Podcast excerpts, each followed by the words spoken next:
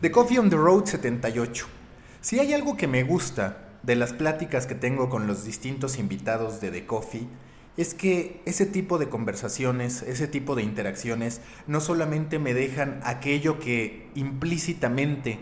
me están diciendo, no solamente me dejan sus datos, sus estrategias, sus recomendaciones, sino que también toda esa información que se absorbe a lo largo de cerca de una hora de conversación lleva a nuevas preguntas, lleva a reflexiones. Y una que ha sido recurrente en las últimas semanas para mí ha sido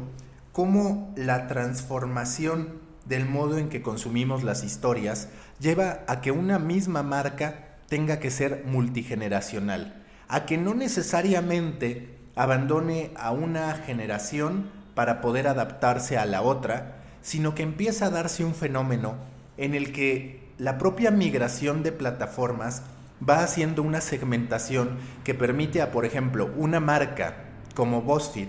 tener una base mayoritariamente millennial en Facebook, que es donde se desarrolló, donde detonó su gran fortaleza, en Twitter y en cierta medida en Instagram, aunque ahí con un mix interesante con generación Z, y cómo por el otro lado puede cantar, puede dar esa bienvenida a la generación Z en plataformas como TikTok y el propio YouTube, que digamos es una intersección entre generación millennial y generación Z o centennial. ¿Por qué se está dando? Porque antes nosotros abandonábamos un canal a partir de que envejecíamos, decíamos, esto ya no es para mí,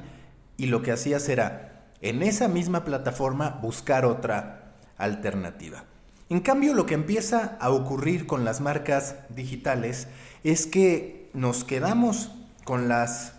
marcas en las plataformas en que nos habituamos a consumirlas. Por ejemplo, BuzzFeed en Facebook tiene una base millennial, mientras que ahora está intentando en TikTok atrapar a otra generación. Y no necesariamente el que el approach en TikTok contravenga aparentemente los intereses de la generación millennial lleva a que haya un desprestigio de la marca con la generación que siempre lo ha acompañado, que es la millennial. Lo vemos con el Washington Post en su capacidad para trasladarse a TikTok. En lo personal, yo no soy fanático de lo que están haciendo porque me gustaría que más bien estuvieran experimentando en cómo contar información y no tanto en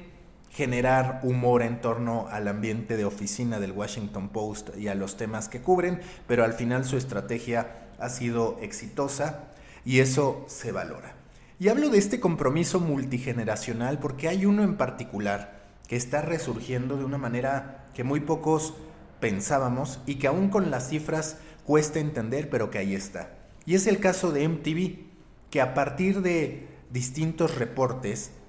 celebra estoy hablando de MTV Latinoamérica, celebra el hecho de haber tenido el mejor rating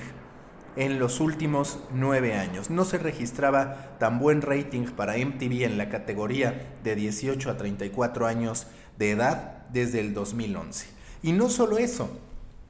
también logró su mejor desempeño en materia de reproducciones, en materia de visualizaciones digitales con 1.6 mil millones de reproducciones durante el 2019. 232 millones de ese 1.6 mil millones se trataron de visualizaciones completas.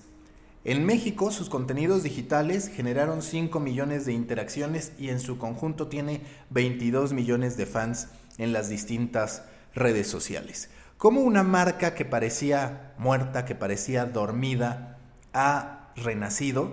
adaptándose a las necesidades de la plataforma y al entendimiento de su audiencia. Por un lado tenemos a un BuzzFeed que es todavía la intersección entre generación Z y millennial y por eso con distintos aterrizajes según la plataforma. Y por el otro tenemos a un MTV que parecía haberse quedado en el olvido, que parecía haberse quedado en el camino pero que a través de producciones que, por supuesto que a mí ya no me gustan, pero sí a la audiencia que están buscando, le terminó funcionando. Producciones como Acapulco Shore, como La Venganza de los Ex, como Aka Play, como los premios MTV Miau, que de hecho están preparando su siguiente edición para mediados de este año. es una muestra de cómo las marcas no necesariamente mueren a partir de estarse haciendo viejas, de estar creciendo, sino que pueden encontrar el modo ya sea de continuar con esa generación y de abrazar a la siguiente, o bien de entender que se saltaron un espacio, de entender que se perdieron un tiempo, como a mi parecer ocurrió